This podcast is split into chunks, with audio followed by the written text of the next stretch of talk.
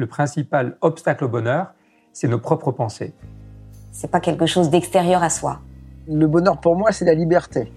Pour moi, c'est très simple en fait, le bonheur. C'est euh, c'est juste être.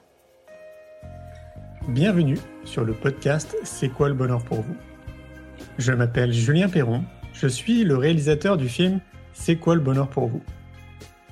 Pendant plus de 4 ans, je suis parti à travers le monde pour interviewer 1500 personnes autour de cette question fondamentale. À travers ce podcast, on parlera bien-être, développement personnel et médecine douce. Je vous souhaite un merveilleux voyage sur la route de la connaissance de soi.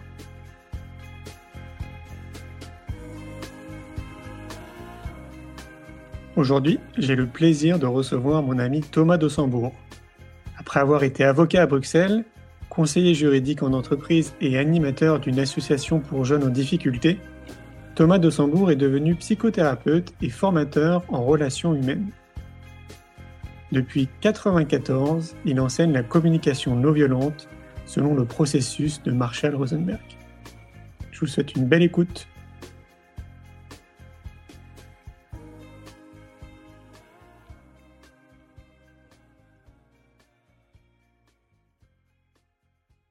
C'est quoi le bonheur pour toi?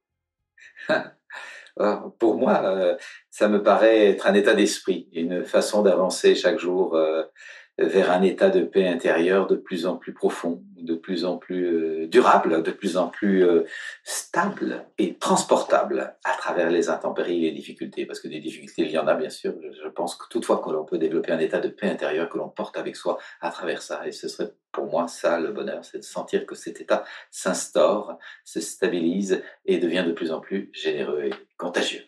Ce qui veut dire qu'il a toujours été là je pense qu'il a toujours été là. J'ai l'intuition que c'est notre vraie nature que d'être joyeux, heureux, paisible et généreux de notre joie. Et que euh, certains systèmes d'éducation, de pensée, de croyance assombrissent cet état. Et nous avons donc besoin de retrouver cet état. Tu parles du, conditionnement euh, sociétal? Ben, bien sûr, euh, très largement, euh, conditionnement de la, famille, de l'école, euh, des, systèmes de pensée religieux, bien sûr de la société, du, système de, de, consommation que nous avons créé, dans lequel nous sommes un peu piégés aujourd'hui. Tout ça assombrit cet élan de, de joie qui est cependant, je crois profondément, notre vraie nature. Tu as écrit euh, pas mal de livres, euh, dont un livre qui s'appelle Cessez d'être gentil et soyez vrai, qui s'est vendu, je crois, à plus de 400 000 exemplaires, euh, traduit en 26 langues, non, si je ne me trompe pas? Oui, on est même au-delà de ça. J'en suis le premier surpris. Bien sûr, on est arrivé à 650, bientôt 700 000 exemplaires et 28 traductions. Oui. D'accord. Ce qui veut dire que ça, apparemment, ça a touché du monde. Oui, complètement. et c'est parti d'où, en fait, cette réflexion? Bah, de mon propre fonctionnement, je réalisais que j'étais tellement éduqué être gentil, sage, raisonnable, à pas déranger, à pas, à pas écouter mes émotions, à rester dans ma tête, que j'ai tout fait. Et à un moment où je me suis fait cette première réflexion à, moi-même, je me suis dit, j'ai besoin de cesser d'être gentil avec moi et d'être vrai. Et notamment de reconnaître que je m'ennuyais dans mon métier précédent, qui était un métier de, juriste. J'étais avocat, puis consultant juridique dans l'entreprise. En tout, pendant 15 ans, j'ai eu une vie de juriste et j'ai eu besoin d'être vrai moi-même, de reconnaître que ce métier ne me convenait plus et qu'il était temps que je m'ouvre à autre chose. Et même si je ne savais pas vers où aller ni comment, accepter que j'ai besoin de changement. Et je vais côtoyer un besoin de changement cruel parce qu'en manque, en creux, en vide, en attente et en acceptant que c'est pas parce que je ne sais ni vers où ni comment que je n'ai pas besoin de changement. Parce que figure-toi que longtemps j'ai nié mon besoin de changement puisque je ne savais ni vers où aller ni comment mettre le changement en place. Je n'avais donc pas besoin de changement. Ce qui est évidemment une façon d'évacuer le problème un petit peu euh, intellectuel et pas du tout réaliste. Et donc euh, je, j'ai utilisé pour ça le principe de la communication non violente. Lorsque nous nous ancrons dans nos besoins, en acceptant qu'ils sont peut-être en vide et en creux, en manque, et qu'il y a donc une souffrance, une frustration, eh bien, petit à petit, l'univers nous apporte des solutions. Vous appellerez ça comme vous voulez, hein, l'univers, la vie, hein, peu importe, mais c'est ce que j'observe en tout cas. Lorsqu'on accepte le manque, quelque chose vient nourrir cela. Tu prêches à convaincu, oui. Est-ce que tu penses que justement, euh, ça aurait été utile de, résoudre cette question c'est quoi le bonheur pour moi à l'époque? Eh ben, je cherchais ça, bien sûr, sans le savoir. Je, fonctionnais un peu automatisé à faire un, bon métier euh, reconnu, avec euh, à la clé une certaine, un certain confort matériel, une appartenance sociale, enfin tous ces machins-là. Et j'aurais pu être piégé dans cette cage dorée. il se fait simplement qu'à un moment, intuition m'a dit tu n'es pas heureux là-dedans. Effectivement, euh, c'est pas ça qui t'apporte du bonheur. Tu cherches autre chose. Tu veux un autre état d'être. Et euh, c'est ce questionnement, effectivement, qui m'a mis en route. Je me suis rendu compte qu'on n'est pas sur Terre pour subir des circonstances euh, que l'on n'aime pas. On est sur Terre pour transformer et s'aligner petit à petit. C'est un processus, ça se fait pas de façon magique, mais s'aligner petit à petit vers ce qu'on aime. Et en comprenant qu'est-ce que j'aime pas et comment je vais faire pour quitter ça, qu'est-ce que j'aime, et en apprivoisant ce que j'aime, et ça prend du temps de vérifier qu'est-ce que j'aime, vers quoi je tends, quel est mon élan de vie à moi. Donc, goûter ce qui fait joie, parce que tout ce qui fait joie fait sens. Goûter ce qui fait joie pour sentir de plus en plus, ah, mais moi j'aime ces choses-là, j'ai envie d'aller vers ça. Et effectivement, comme euh, je m'ennuyais dans mon métier de juriste, je l'ai rangé dans la case alimentaire pendant plusieurs années et je me suis occupé d'une association pour les jeunes de la rue. C'était du bénévolat. Je gagnais pas ma vie comme ça, mais je nourrissais ma vie comme ça intérieurement. Ça m'a passionné et donc j'ai senti j'aime m'occuper des gens, j'aime prendre soin, j'aime aider les gens à aller mieux, j'aime cette cohabitation avec l'humain. J'ai besoin que ma vie serve à ça. D'accord. Euh, est-ce que tu penses que justement, si, euh, si on changeait le modèle de l'éducation nationale, et qu'on apportait euh, une école alternative, dite alternative, en tout cas quelque chose de nouveau. Est-ce que tu penses qu'on changerait justement peut-être un peu la face de la planète? Significativement. Significativement. C'est surprenant de voir comme l'enseignement tel qu'il a été prévu, avec sans doute les meilleures des intentions, obscurcit euh, la vision, euh, muselle l'élan de vie, fragmente les solidarités, l'esprit d'équipe, l'esprit de synergie c'est un, une arme de destruction massive d'une certaine façon jusqu'ici. On sait par certaines études que les enfants entrent en, en maternelle avec 100% de créativité, d'inventivité, de capacité à s'ouvrir à mille possibles et sortent d'études universitaires avec 10% de créativité. Certaines études sur plus de 20 ans ont établi ça. C'est affligeant, absolument. Et nous avons donc absolument besoin de revisiter le système scolaire en le faisant sortir des rapports de force. Il y a un sachant et un ignorant. Non, c'est on est tous en route en train de s'éveiller ensemble. Et ça, c'est une transformation euh, de logiciel extrêmement importante à laquelle j'espère pouvoir contribuer. Il y a une belle initiative aujourd'hui dont je suis un des parrains qui s'appelle le, parent, le, printemps de l'éducation en France et qui rassemble toutes les personnes qui ont envie de contribuer très activement à cette transformation de l'éducation. Parce que c'est là qu'effectivement on crée le citoyen de demain. Si le citoyen de demain est éduqué dans l'humiliation, dans la, dans la honte, dans la peur de l'échec, dans, dans la compétition contre, ben forcément on crée un monde qui ressemble à ça. Évidemment. Je les connais très bien, printemps de l'éducation. Euh, si tu pas au courant, nous, on est en train de créer une école. Justement, une école alternative pour les enfants de la maternelle jusqu'au bac, qu'on a appelé l'école de la vie euh, néo-bien-être. Ah. Et euh, le 11 juillet, on va organiser un festival euh, qui va se trouver dans les Cévennes, à 50 km de Montpellier, où on va rassembler et fédérer des acteurs de la France entière, mais aussi euh, d'océan Indien, de Suisse, de Belgique et de Canada, qui ont envie de participer justement au changement. Donc si tu es dispo, si tu es dans le coin, viens, parce que je pense que ça va être très riche d'échanges. Il va y avoir des débats, des tables rondes, des conférences toute la journée. Ça va être super. Quoi.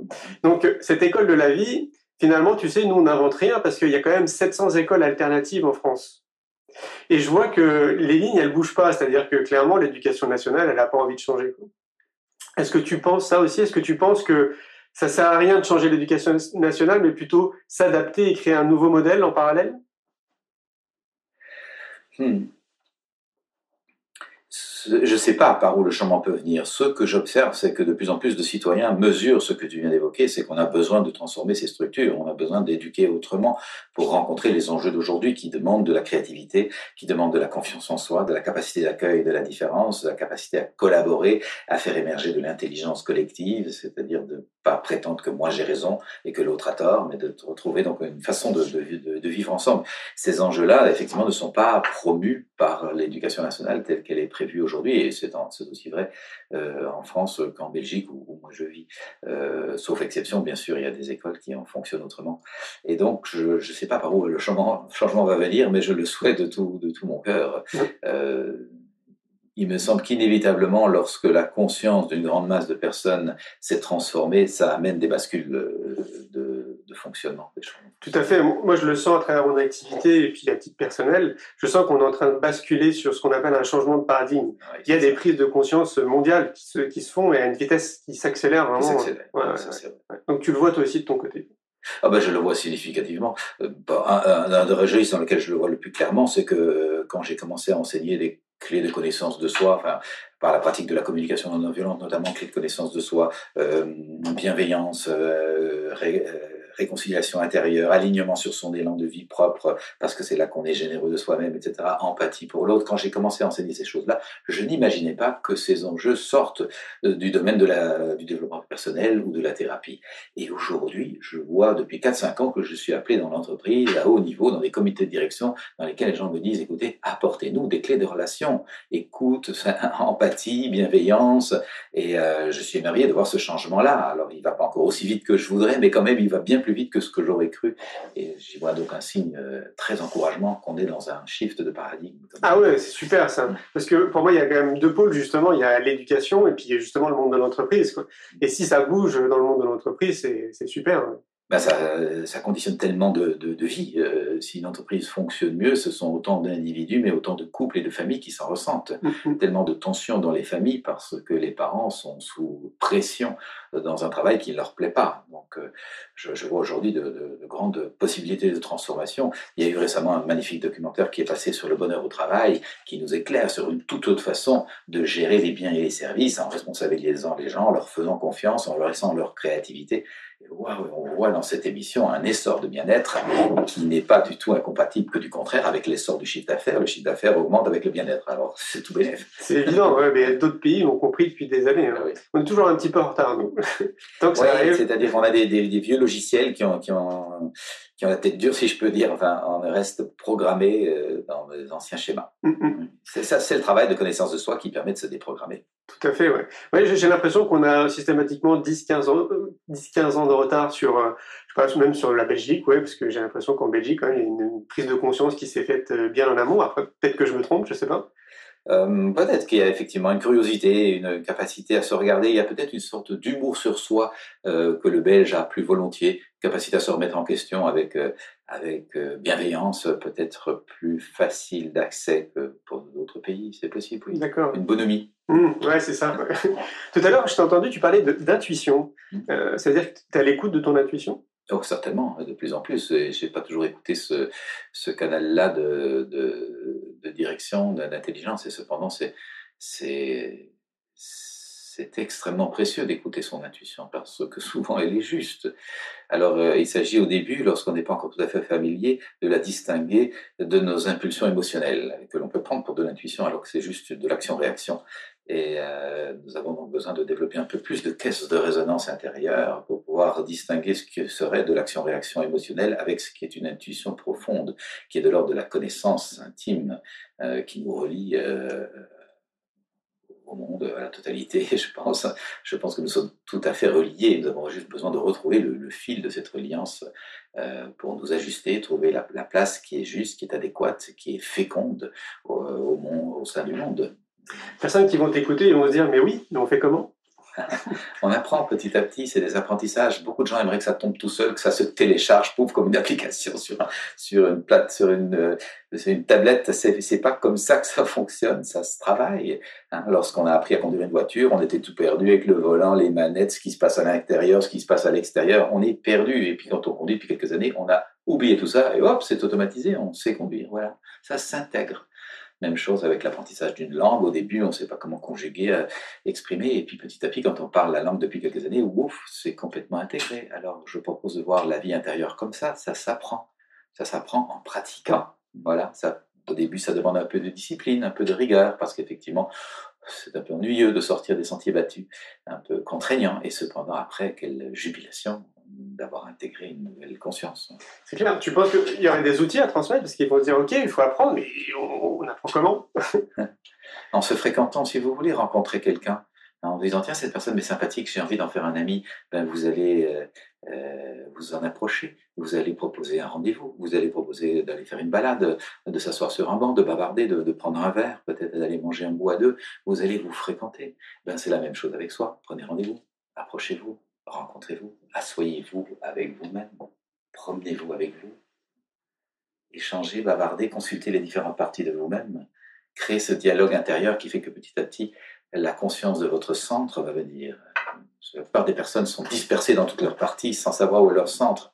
Mais si elles prenaient le temps de comprendre les différentes parties d'eux-mêmes, elles verraient qu'elles sont articulés autour d'un centre, et que c'est ça leur vraie personne, et que c'est là qu'on est en paix, comme au centre d'une roue.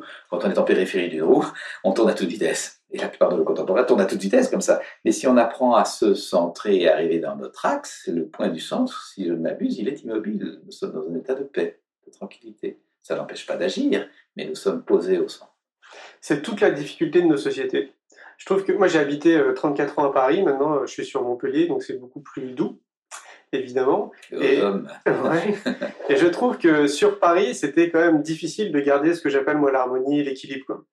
Et euh, l'une des seules choses qui me permettait de sortir un petit peu de la tête de l'eau, c'était d'aller méditer. moi j'étais juste à côté du bois de Boulogne et j'ai trouvé un arbre avec lequel ça se passait bien. Et donc j'allais méditer régulièrement, quasiment tous les jours. C'était vraiment l'un des seuls outils qui me permettait de d'équilibrer les choses. Quoi. Et donc je pense à la majorité de la population qui habite en ville. Je trouve qu'en ville, c'est difficile d'aller dans cette direction justement. Là, ça demande de la vigilance pour instaurer ce moment de, de, de méditation euh, sur le plan euh, euh psycho-spirituel d'éveil, exactement comme c'est difficile d'instaurer un temps de, de, présence au corps, euh, d'exercice physique sur le plan physique pour maintenir son corps en, en état, en fonctionnement, en santé. Ça, demande une certaine vigilance, effectivement et c'est pas trop d'actualité cette notion de, discipline de vie. Et cependant, elle se retrouve dans toutes les traditions. Une certaine discipline. On peut aussi parler d'hygiène pour que ce soit peut-être plus doux comme appellation. Euh, mais c'est la même idée. Une hygiène de vie. Je prends du temps pour ma vie intérieure. Euh, je, J'appelle ça dans mon travail une douche psychique, parce que nous prenons très régulièrement des douches physiques, bien sûr. Euh, c'est du respect pour soi, c'est de la courtoisie pour l'autre, que d'être propre, euh, d'avoir changé de vêtements, d'avoir pris soin de soi. Et je pense que sur le plan psychique, nous avons absolument besoin de développer une hygiène pareille, par respect de soi, de l'humain, de la profondeur de l'humain en nous, de notre véritable identité, qui n'est pas dans cette périphérie, mais qui est dans cette intériorité, mais aussi par courtoisie pour les autres, pour être quelqu'un qui apporte avec lui un sillage de de, bienveillance, de, créativité, de, de synergie, d'attention mutuelle, d'ouverture à la merveille d'être en vie. Je crois que nous avons absolument besoin aujourd'hui, devant le, le chaos que l'on voit dans le monde, la confusion, la violence, la brutalité à tellement d'endroits, nous avons besoin, ces citoyens, de nous poster à l'intime de nous pour dégager cette, cette énergie on ne peut plus rester en périphérie, agité comme nous l'avons été pendant des générations. Nous avons besoin d'apprendre à nous centrer. C'est comme ça que je parle d'intériorité citoyenne dans mon dernier livre. Cette notion d'intériorité citoyenne réconcilie deux mondes. C'est évident que ma vie intérieure, intime, non seulement conditionne, mais féconde ma vie euh, commune dans mon couple, dans, mon, dans, dans, dans, ma famille, dans mon équipe de travail, euh, dans, dans ma, dans ma vie sociale, dans mon quartier, dans mon village. C'est indissolublement lié. Non, oui, d'autant plus qu'on est tous liés les uns avec les autres. Enfin, pour ceux qui, qui avancent dans ce cheminement de développement personnel, on s'aperçoit très vite qu'on est tous interconnectés. Quoi. Ah Nature, être humain, etc. D'où la nécessité justement de s'occuper de soi avant de s'occuper des autres. Quoi. Oui, absolument. Et là, de nouveau, euh, tu identifies un vieux logiciel à démanteler. C'est cette idée que s'occuper de soi, ce serait du narcissisme, du nombrilisme, de, l'enfermement en soi, alors qu'au fond, c'est la clé de l'ouverture à l'autre. Comment puis-je comprendre l'humain là-devant si je ne comprends rien à l'humain là-dedans C'est juste impensable. Ma capacité à être proche et donc respectueux et aimant envers l'autre est immédiatement fonction de ma capacité à être proche, aimant et respectueux de l'humain ici. Et ça va, à mes yeux, au-delà de la simple cohabitation heureuse et fructueuse entre humains, ça va euh, jusqu'au respect de la nature. Il me semble profondément, et je suis certainement pas le seul à penser ça, que la façon que nous avons de maltraiter la nature au point que nous sommes au bord de certains effondrements écologiques aujourd'hui, si ce n'est pas déjà embarqué dans des effondrements, cette façon de maltraiter la nature autour de nous n'est au fond à mes yeux que le reflet de notre façon habituelle de maltraiter notre nature intime.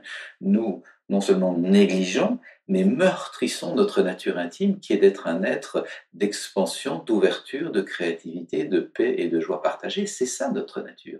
Et notre système de pensée assombrissant, compétitif, matérialiste a fait que nous nous trouvons à nous bagarrer pour avoir notre place contre l'autre comme s'il n'y avait pas de la place pour tout le monde c'est la vie intérieure qui nous permet de redécouvrir le fait qu'effectivement nous sommes interconnectés, qu'il y a de la place absolument pour tout le monde et que nous sommes dans un monde d'abondance et pas dans un monde de raréfication, de rareté. C'est le système capitaliste qui a créé la, raréfaction et l'illusion que l'on va manquer.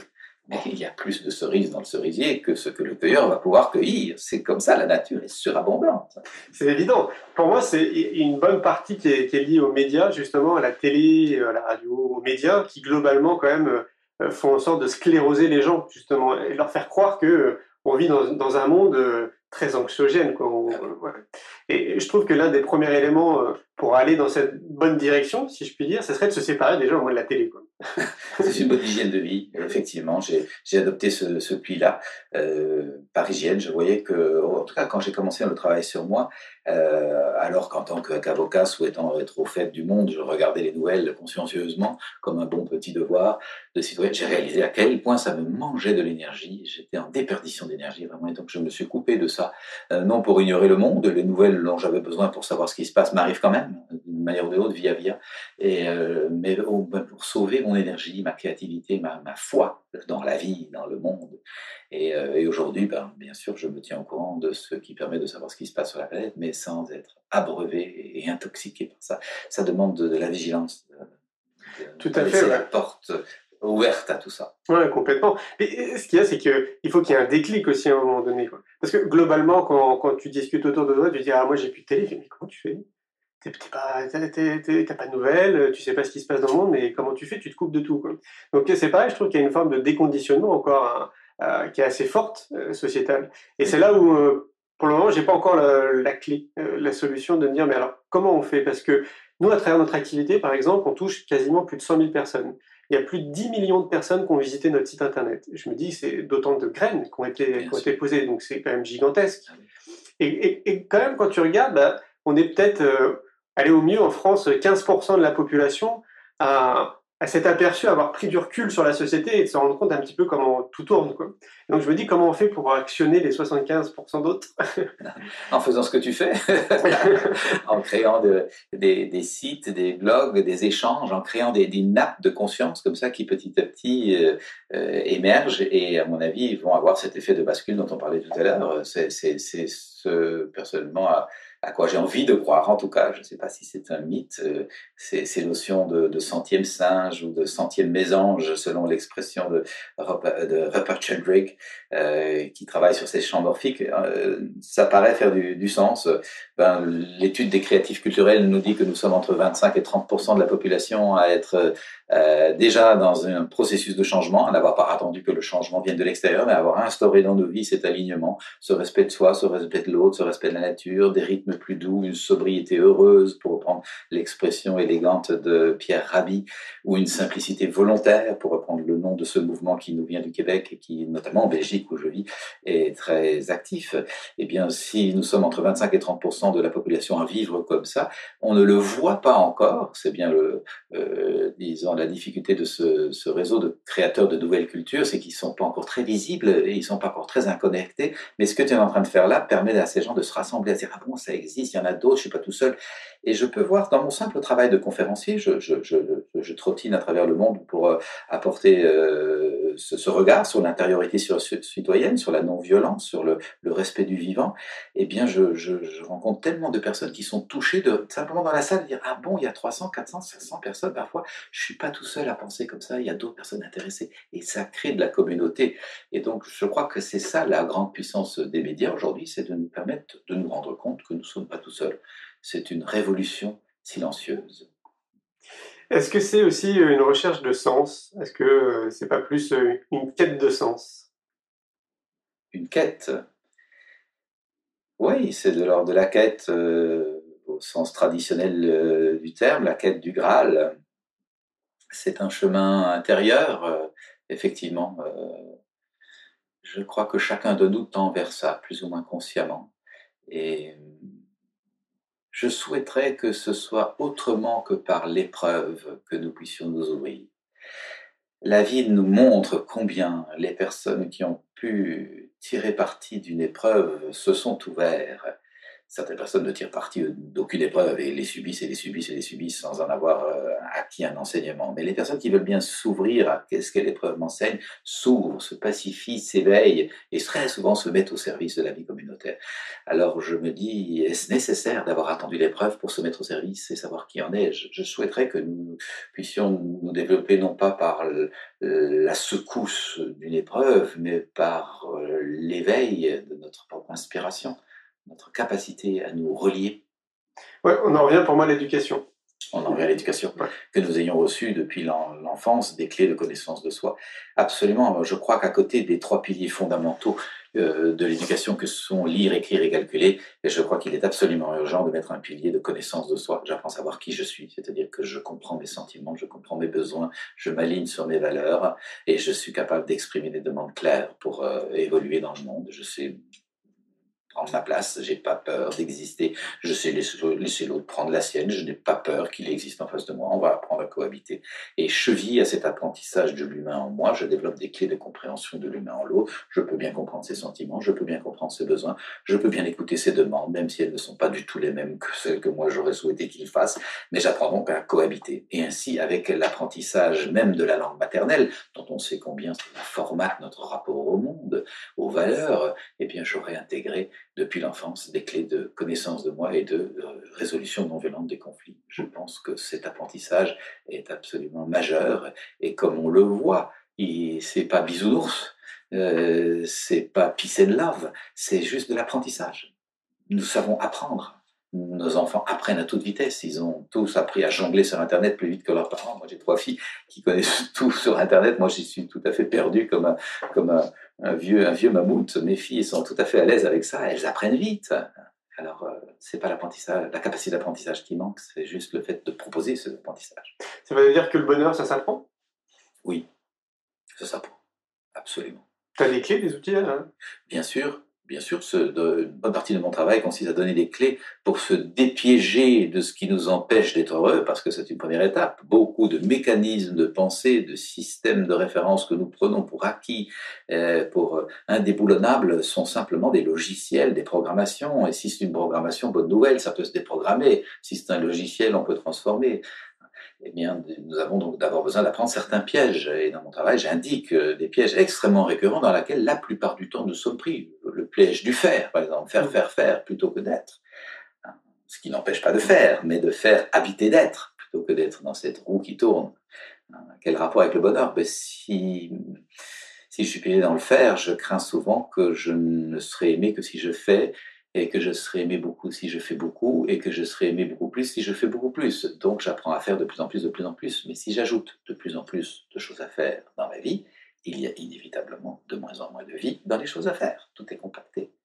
Donc pour être heureux, j'ai besoin d'apprendre à faire moins pour pouvoir être plus être avec moi, respecter l'humain en moi, être avec l'autre, respecter l'humain en l'autre, être avec la vie, l'univers, l'esprit, la grâce, Dieu.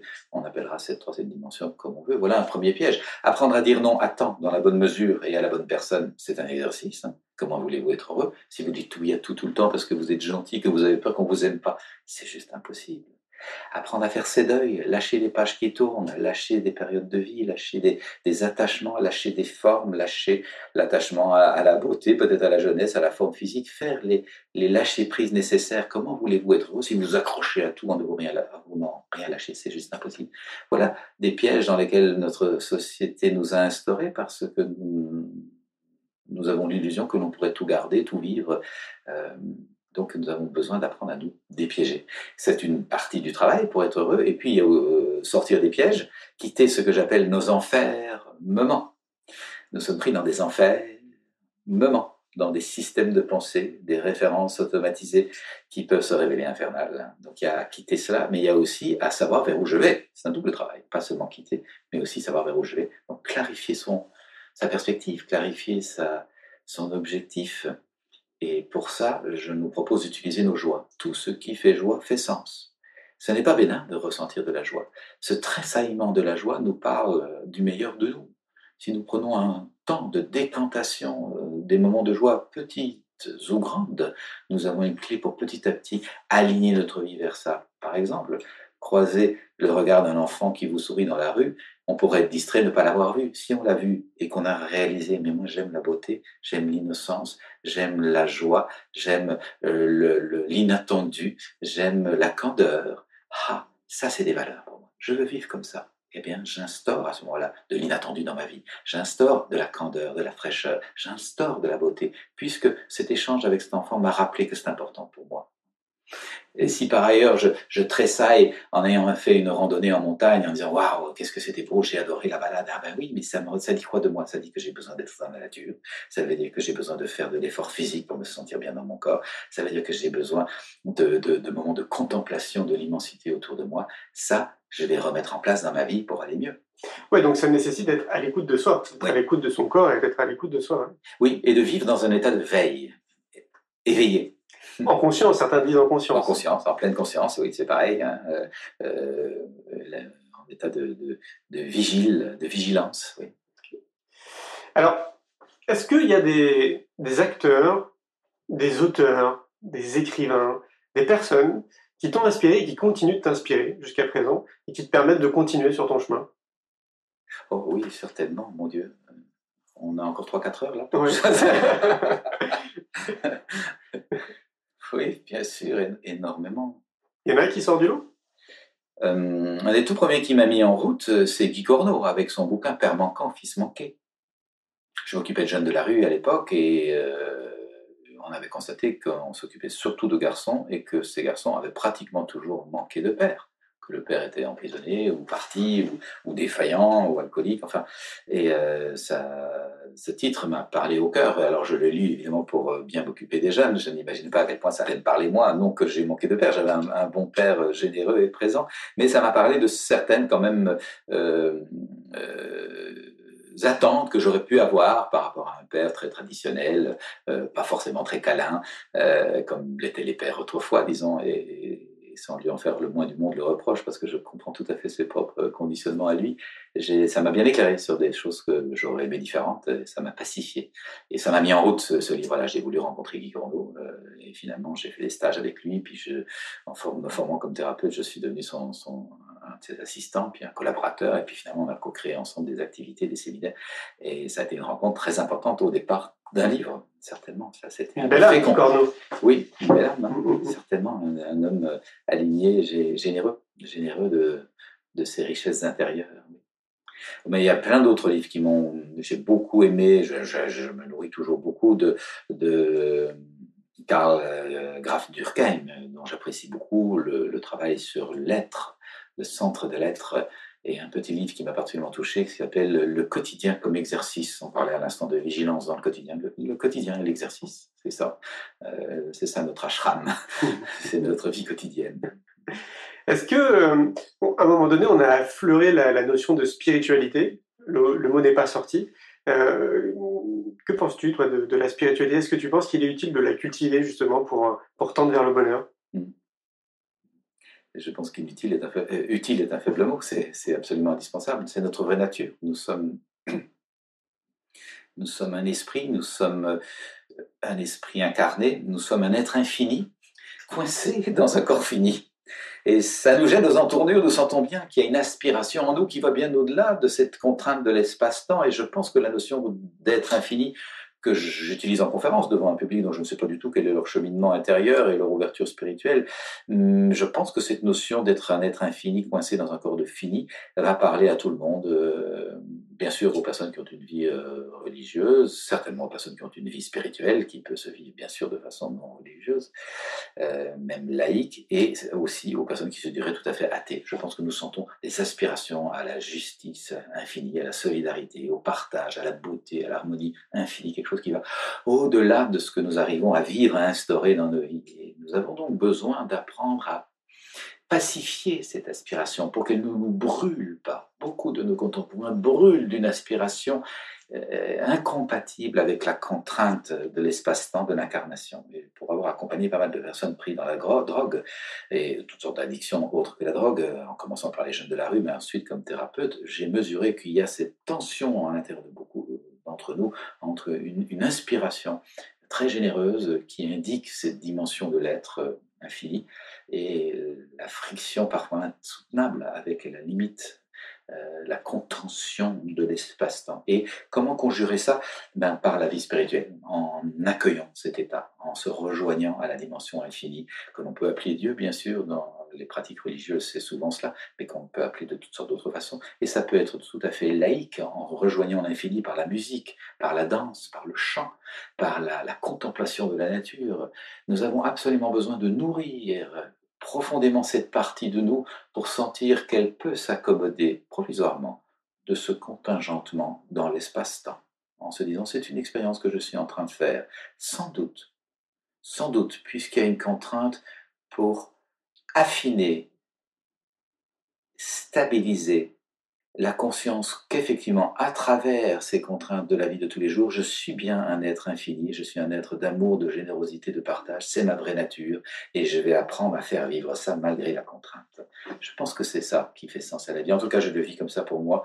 C'est comme ça que j'enseigne cette dimension, que j'évoque cette dimension spirituelle dans, nos vies, dans le respect de toutes les traditions. Je pense que toutes les traditions peuvent s'y retrouver dans le plus grand respect. Euh, et que ça, ça, ça fait sens J'ai vu beaucoup de personnes qui avaient quitté toute pratique religieuse parce qu'ils n'avaient plus trouvé dans la religion les réponses, plus ou pas, les réponses aux questions très pratico-pratiques de la vie quotidienne et qui avaient donc abandonné avec la pratique religieuse toute vie intérieure et qui se retrouvaient à dessécher, à mourir de, soif.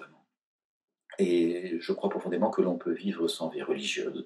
Euh, cependant, je ne pense pas qu'on puisse vivre sans vie spirituelle, sans vie intérieure.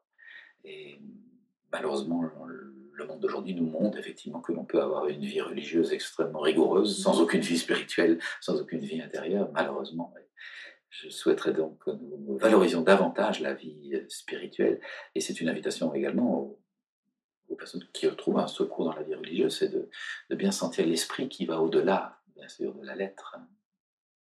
Vous savez, il y a même des scientifiques qui sont penchés sur la question, sur la notion de, de prier. Ils sont aperçus que ceux qui priaient régulièrement, peu importe leur religion, peu importe leur philosophie, vivaient plus longtemps. Ils gagnaient 7-8 ans euh, par rapport aux autres qui n'étaient pas du tout dans, dans, oui, dans, la prière. Ça ne me surprend pas. Je me souviens avoir donné une formation dans un, monastère de, bénédictines en Belgique et il y a un petit cimetière où se sont enterrées. Elles avaient toutes dépassé 85 ans. C'était impressionnant de voir l'une à côté de l'autre, 85, 90 ans. Euh, je me disais, ben, ça doit être. Alors, sans doute que la vie est plus paisible là que dans le stress des grandes villes. Et quand on a une famille et des enfants, c'est possible qu'il y ait cet enjeu de, de, vie moins stressante. Mais je me disais, il y a peut-être un enjeu aussi d'ouverture. De. La méditation en fait partie aussi.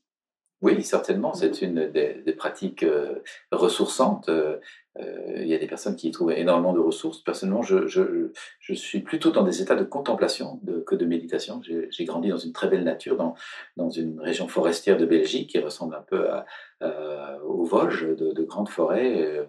Nous habitons vraiment au bord des bois. Mon père était forestier et j'ai appris depuis l'enfance à me ressourcer comme ça, connexion avec le vivant autour de moi, l'impression de devenir fougère avec la fougère, chêne avec le chêne et ruisseau avec le ruisseau. Ça m'inspire énormément cette impression que ceci n'est qu'une enveloppe provisoire, c'est une forme, toute forme se déforme et se transforme. Et donc si je veux vivre, j'ai besoin de m'attacher à la partie de moi qui ne subira aucune transformation.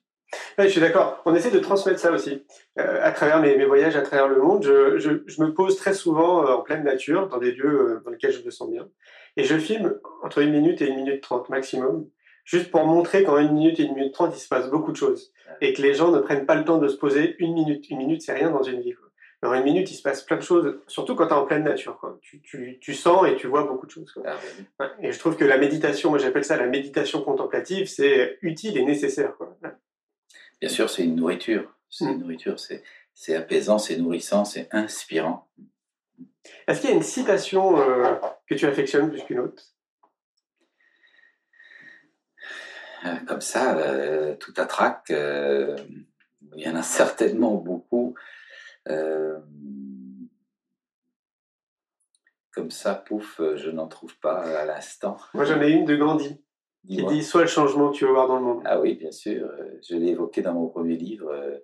C'est gentil, soyez vrai. Absolument, ça c'est une magnifique invitation. C'est une hygiène, une, une, hygiène de conscience. À chaque moment de vérifier est-ce que je Est-ce que je propose comme ça dans mes conférences. Nous avons tous un rêve pour le monde. Nous rêvons d'un monde plus solidaire, plus partageant, plus, plus aimant, plus bienveillant, moins hypocrite, moins confus. Eh bien, est-ce que ma façon d'être au monde incarne le rêve que j'ai pour le monde? Autrement dit, est-ce que je fais partie de la solution ou est-ce que j'entretiens le problème? Merci Thomas. Avec plaisir. À bientôt.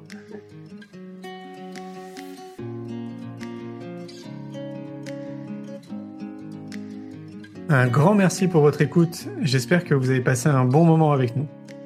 Je vous invite à prolonger l'expérience en regardant mon film C'est quoi le bonheur pour vous? Vous le trouverez assez facilement sur YouTube. Si vous souhaitez ancrer davantage les choses, nous avons créé le jeu de cartes C'est quoi le bonheur pour vous qui vous permettra de mieux vous connaître et de mieux connaître les gens avec lesquels vous allez jouer de manière ludique et bienveillante. Vous me retrouverez assez facilement sur les réseaux sociaux si vous souhaitez qu'on échange en direct. Et merci de nous laisser des messages ou des avis, des commentaires. Ça fait vraiment plaisir et je prendrai une grande joie à vous répondre. En attendant, je vous souhaite une très belle route et je vous retrouve maintenant la semaine prochaine pour un nouvel épisode du podcast C'est quoi le bonheur pour vous?